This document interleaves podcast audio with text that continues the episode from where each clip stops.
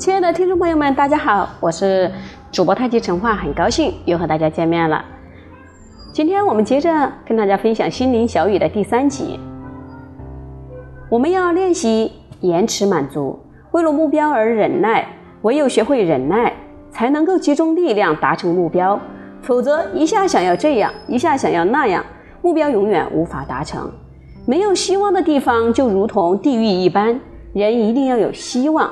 才能够开发情绪的力量，活出不一样的人生。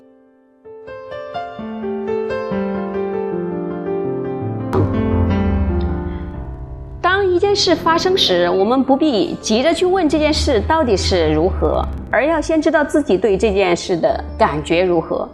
无论遭遇什么样的逆境，都要先停下来，让自己喘一口气，想一想究竟发生了什么事。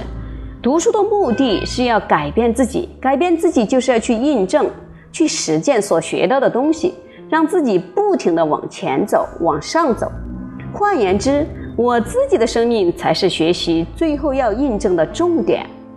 爱是一种舍己为人的表现，唯有通过爱，才能够让我们感觉到超越，而不计较个人的利害。同时，它也能够让人更接近根源，并且。